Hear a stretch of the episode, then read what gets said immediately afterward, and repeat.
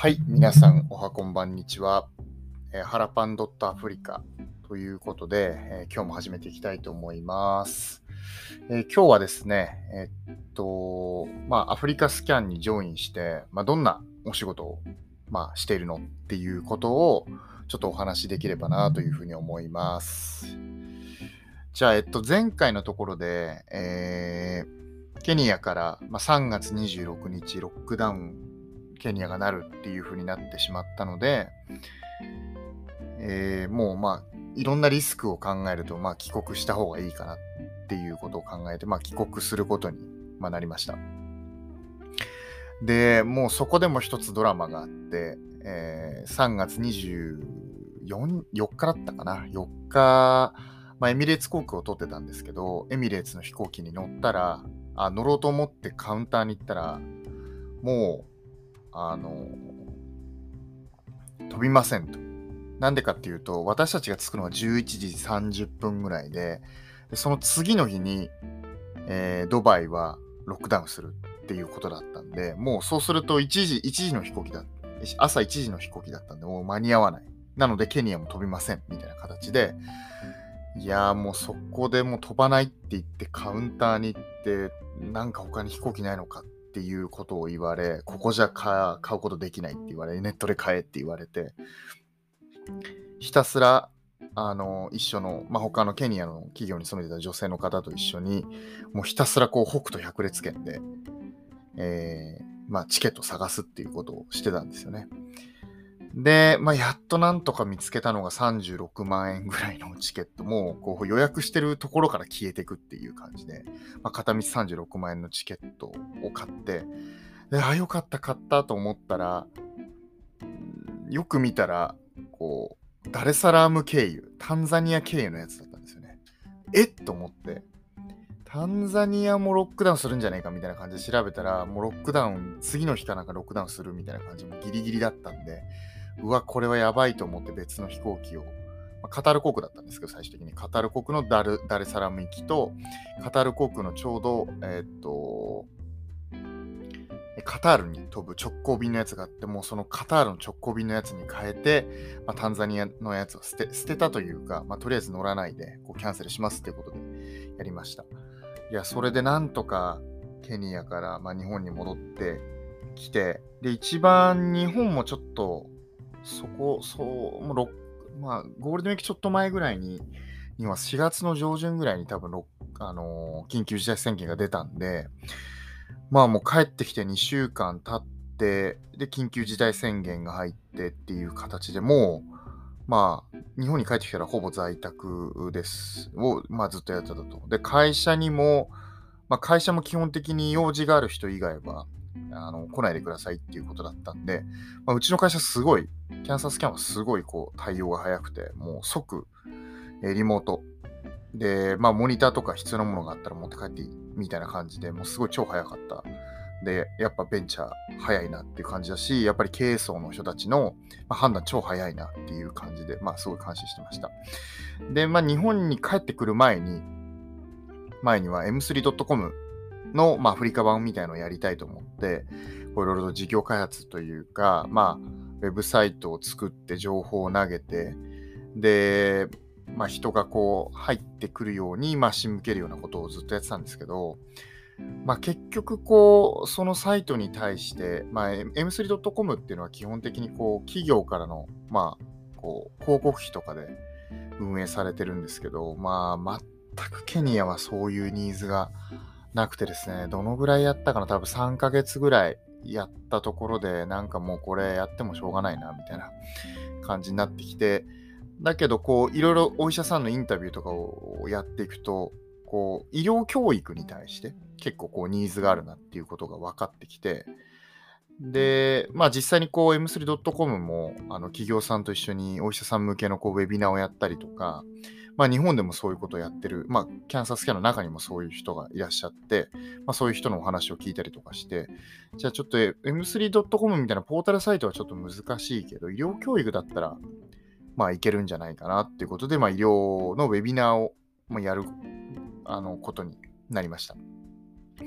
で、それもこうずっとやっていたんですけど、まあこれもやっぱりその鶏と卵問題で、まあ人がたくさん来なければ企業もお金出さない。まあ企業が来てくれなければ面白いコンテンツもできないみたいな、まあそんな感じで、まあこれもこう、あの、鶏と卵問題、なかなかこう、収益として上げることが非常にこう難しかったんですね。ただ、これ自体は非常にいいことでしたし、その、やはりコロナの状況、まあ日本の先生にも出てもらったりとか、ケニアの中で、お医者さんたちがこうコロナの治療どういうふうにするんだっていう議論自体はすごくいいものだったんで、まあ、これはちょっと会社として続けようということで、そこからもう毎週毎週ウェビナーをあの設定して、まあ、いろんなお医者さんと話をしたりとか、えー、いろんなこうウェブでのこう、まあ、ウェビナーですね。まあこれちょっと帰ってくる前も少しやってたんですけど、それはもう現地に行って撮影してっていう感じだったんですけど、今度はお医者さん同士のね、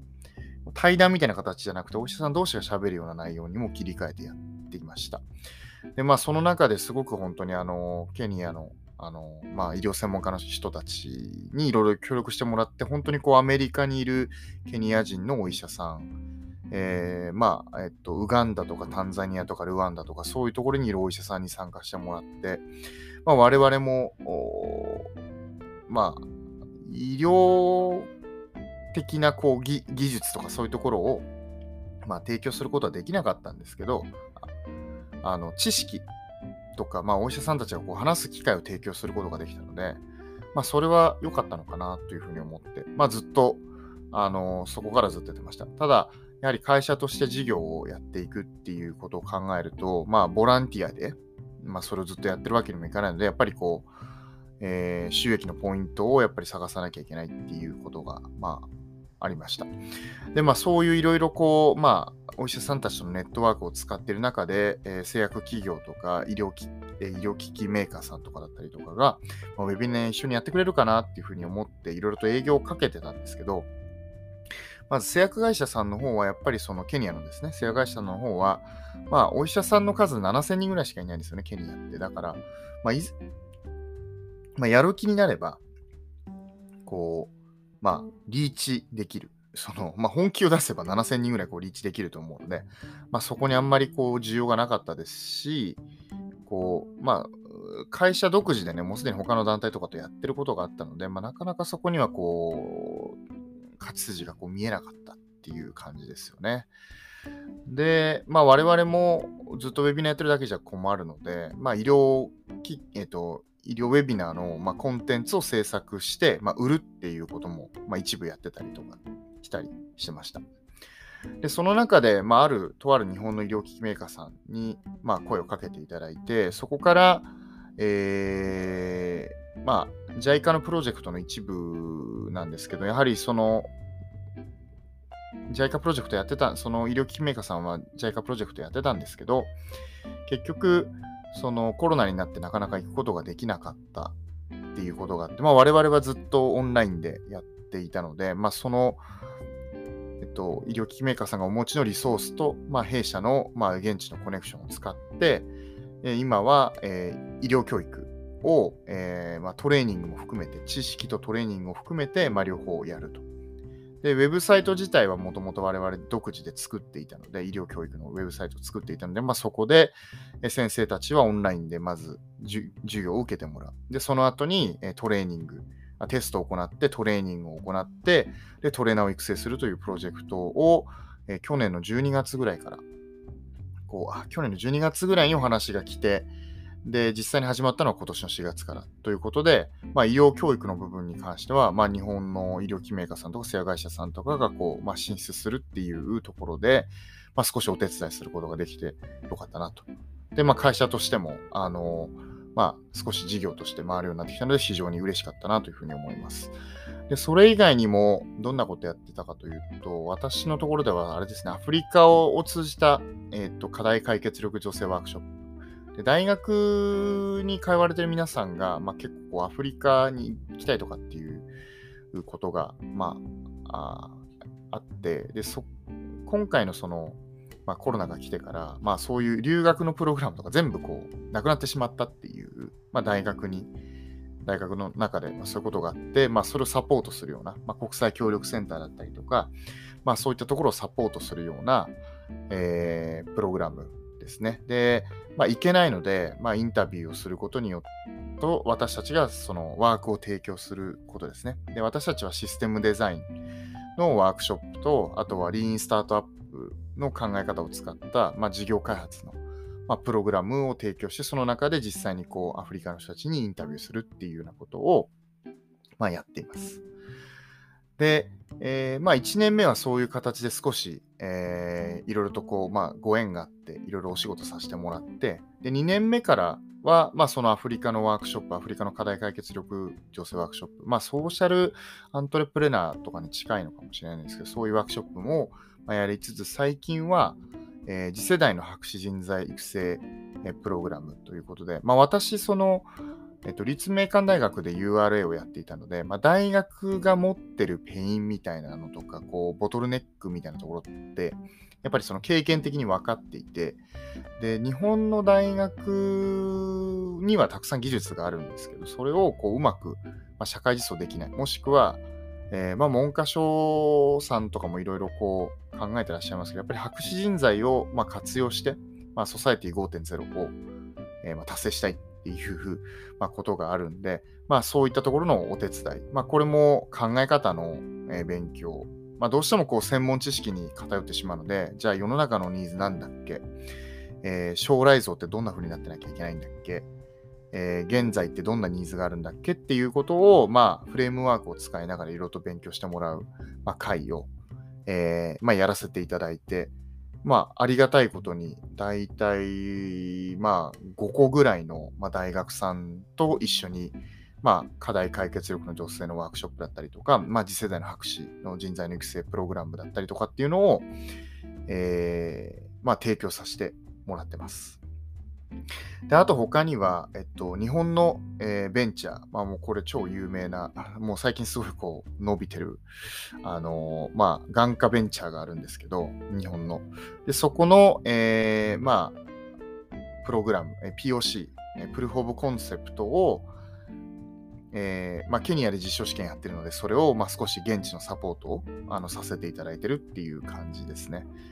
で、まあ、ありがたいことに、その、えー、と会社さんの、まあ、機器の、まあ、ケニアの代理店になあの現地で代理店としての、まあ、資格が取れたので、まあ、その機器を、まあ、今後は売っていくっていうことも一つ視野に入れながら、まあ、アフリカのこう、まあ、健康問題を改善するようなことをやっていくということをあのやってます。で、まあ、こういろいろ、あ、あとはそうだ。あ、すごい大きなことを忘れていた。えっと、あとはですね、Dive into Code さんと、これはもうあの、プレスリリース出てるんでいいんですけど、まあ、Dive into Code さんは日本でプログラミングスクールを提供している、まあ、会社さんですけど、そこと、まあ、弊社アフリカスキャンが協力をして、まあ、現地の、えー、人材育成、Web エンジニアとか機械学習エンジニアの育成を行うというプロジェクトも、えー、去年の1月に締結して、この4月から、えー、走ってます。で、それをなんでやってるかというと、まあ、全然ヘルスケアと関係ないんじゃないかっていうふうに思う人いると思うんですけど、この、この、まあ、プログラミングの、えっと、コースは、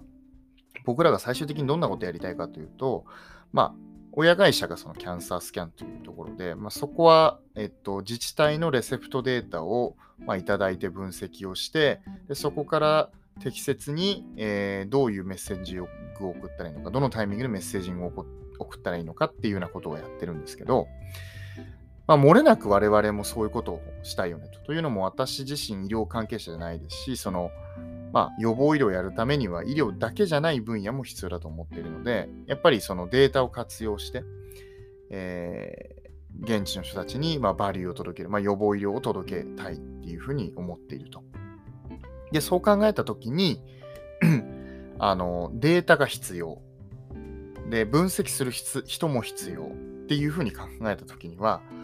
あの、まあ、以前から多分トライしてたと思うんですけど、アフリカスキャンとして、その医療データをどうやって持ってくるかって話があるんですけど、多分医療データに関しては、こう非常にこう取ってくるのが難しい。というのも一つは、紙で全部こう記録しちゃってる。特に過去のデータなんていうのは紙でこう記録しちゃってるので、そもそもデジタルデータがないっていう話と、あとはこう、まあ、そのデータを外に出すっていうことが、こう、あんまり法律的に整備されてるわけでもなくて、なかなかこう取ってくるのがなかなか難しいということなので、まあ、ちょっとそのデータをうちにください。で、それを分析して、えー、なんかやって、まあ、バリュー上げますっていう、ちょっとこう空中戦みたいな、もう全部なんかこうオンラインで済むようなサービス展開になると、こう、まあ現状ちょっとそれをやるってこと自体が難しいので、じゃあそれだったら、ウェブエンジニアとか機械学習エンジニアを育成して、もうそもそも病院とかヘルスケアの企業に入れちゃえばいいじゃんっていうのが、僕たちが考え、私が考えたことですね。なので、まあ、パッと見からすれば、ウェブエンジニア育成して、まあ、他のところもやってるじゃんって思ってるんですけど、僕たちの最終的な目的は、そのウェブエンジニア、機械学習エンジニアが医療業界に入って、まあ、医療いわゆる医療業界の DX だったりとか、えー、医療業界の,、まあそのデータの活用のために動いてもらうっていうことが一つ大きな目的としてあるので、あのやってます。なので、何やってんだって言われると本当多岐にわたっていてワーク、日本でワークショップもやれば、エンジニアの育成もやれば、こう医療教育もやればっていう、まあ、ヘルスケアに必要なことすべてをもう本当にやっているっていう感じですよね。うん。そう。なんで、うん、なんか、それ、なんでこんなことを考えてるかっていうと、僕、その青年会が協力隊に行った時の経験がこれやっぱりで大きいなと思ってて、そのヘルスケアに関わることは何でもやろうっていうふうに途中から思ったんですよね。で、サモアでその医療教育じゃなくて、えっと、看護師協会に勤めてた時は、どんなことをやってたかっていうと、もちろんそのヘルスプロモーションやってたんですけど、もう一方で、こう機械、えっと、コンピューター隊員と一緒に、あの看護師たちにパソコン教育してたんですよね。で、なんでこれが必要かっていうと、要は、えっと、現地のおいし、えっと、看護師さんたちがうまくパソコンを使えないので、Excel とかうまくは使えないんですよね。で、まあ、紙でそのサモアも漏れなくこう書いてるんですけど、それをもしデジタルデータにできたとすると、まあ、簡単にこう BMI とか Excel を使えば簡単に BMI とかの計算ができて、誰が危ないのか危なくないのかっていうことがまあ分かるんですよね。で、それって結局、えっと、どの人がリスクが高いかっていうのを、まあ、まあ、もちろん見た目でも分かりますけど、リスクがあるのかっていうのを見て、でそこから適切なこうアクションを起こせるっていうことなんで、僕はそれって結局看護師さんたちが IT 技術を持ったりとか、そういうことに、まあ、ファミリアになるってことってすごい重要だなっていうふうに思ったんですよね。なので、そういうことややりました。で、結局今も、まあ、同じようなことやっていて、ヘルスケアに関わる必要なことは全てやろうそれが食でもあり、運動でもあり、コンピューター技術でもあり、データのことでもありっていう、まあ、どうしてもこう医療、医療とかヘルスケアってどうしてもこうダイレクトにそれに行くように、まあいろいろ考えたりする。まあそれが一番短くていいと思う。あの、最短でいいと思うんですけど、まあ、僕は残念ながらお医者さんでもないし看護師でもないので、やっぱりちょっとこう遠回りなところからこう、まあアプローチしていくっていうことを、まあ、やっている。で、それがまあ、たまたまお仕事に、まあ、結びついて、まあ、本当縁でいろいろやらせてもらってるっていう感じですよね。うん。そう。で、まあ、今そんなことやってますと。で、まあ、なんとか会社としても、こう、まあ、ある程度軌道にこうの、軌道に乗ってきたというか、まあ、の、会社として、まあ、活動できるように、まあ、なっていると。で、今後どんなことを考えてるかというと、僕らその、あの、オンラインで、まあ、いわゆるその医療教育みたいなとこやってましたけど、まあ、やっぱりなかなかそれが収益に、あの現地の人からの収益になかなかつながりづらいなっていうのは、まあ、あるので、やっぱこう空中戦してても、ちょっとあんまりダメだなっていうイメージがあって、で、まあ、ふと、その、まあ、今、ケニアで、僕帰ってきちゃいましたけど、ケニアでもうコロナの中頑張っていた日本の人たちがいて、で、この人その人たちマジ本当にすごいなっていうふうに思うし、その人たちを、まあ、見てみると、えっと、やっぱり物理的にこうサービス、まあ、価値を提供してる人たちっていうのがやっぱり残ってるなっていう。だからずっとオンラインとか、なんかずっとこうコンサルみたいなやってますみたいなところはやっぱり残ってなくて、結局、その物理的に場所を構えて、まあ、食べ物だったり、まあ、医療医薬品だったり、まあ、検査機器だったり、まあ、お金だったり、まあ、そういうのを本当に物理的にこうバリューをちゃんとつなぐ。あとあれかあのー、あれですね物物流をあのやるプラットフォーム、まあ、これも結局物物理的に物を移動させるため移動させるものを効率化してるってことなんで、それも僕は物理的なサービスを提供してるっていうふうに考えてますけど、そう、見てみると、やっぱりそういう人たちが結局残ってるなっていう印象がします。で、僕らもやっぱりそのずっと空中戦をやって、じゃあまあ日本からお金引っ張ってこれるからまあいいやみたいな感じじゃなくて、やっぱりこう、現地で、えー、の、まあ、人たちのためになるような、ものでちゃんとお金をもらえるようにしたいなというふうに考えていて、まあ、今はちょっとこう物理的なアセットを持って事業できないかっていうことを今ちょっと探索しているっていう状況ですね。で、まあこの話はあの話せるようになったらあの皆さんに話したいというふうに思ってるんですけど、あのー、うん、僕らもちゃんとその、まあ、必要な投資をしてやれるような風にできればいいなというふうに思っていて、まあ、あの会社としてね、そんなにすごくたくさん潤沢な資金があったわけじゃなかったので、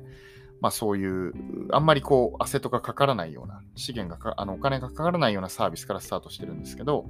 まあ、今は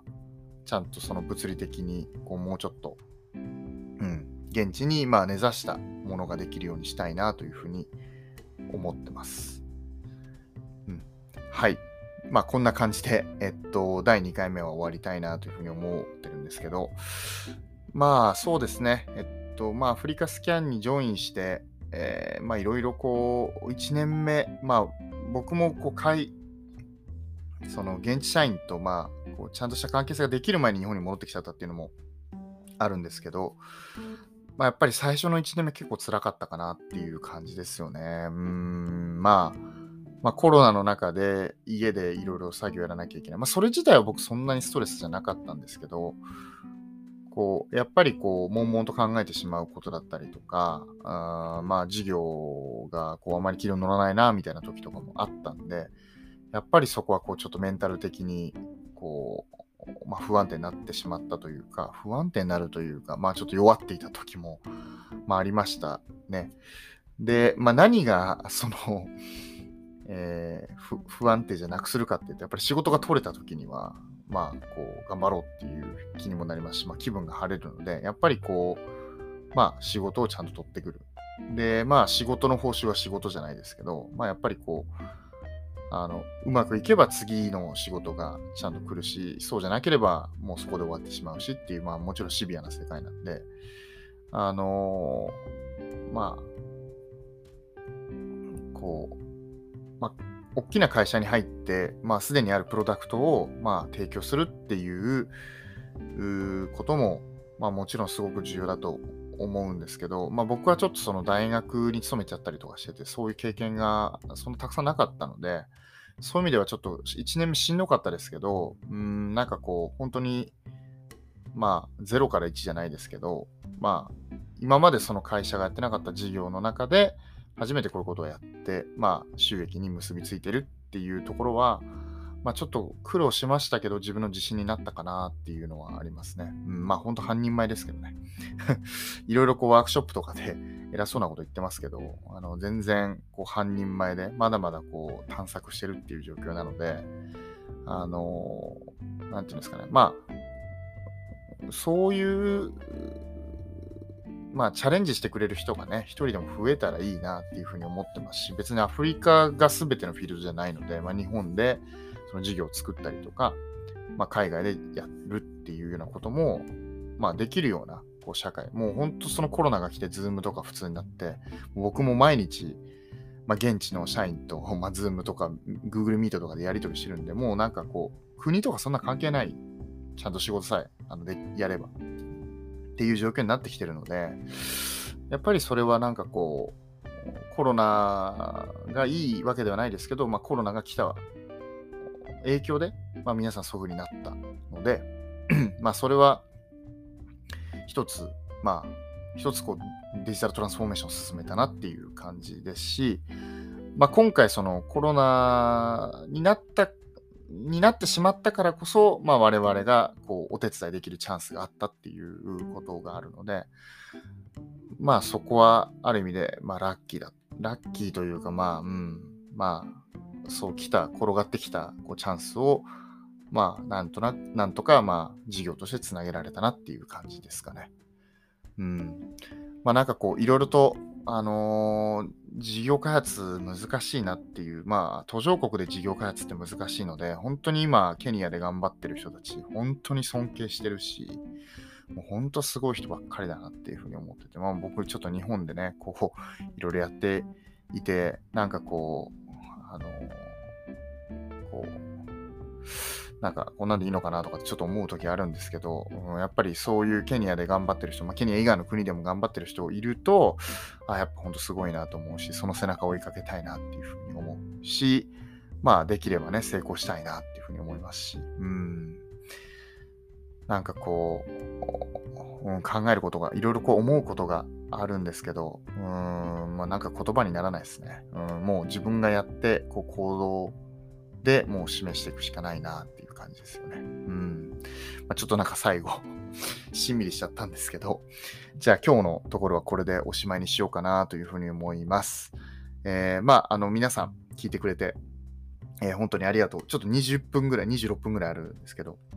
あの聞いていただきありがとうございます。えっと、もし、えー、このラジオが面白いなと思ったら、まあ、コメントとか評価とか、えー、いただければなというふうに思いますし、えー、まあ、ダイレクトメールとか、えー、そういったところで、えー、メッセージいただければ、あの、どんな、何かこう、私がお話しできることをお話ししたいなというふうに思います。はい。それでは、えー、ハラパン .africascan、えー、今日は終わりたいと思います。えー、また次回会いましょう。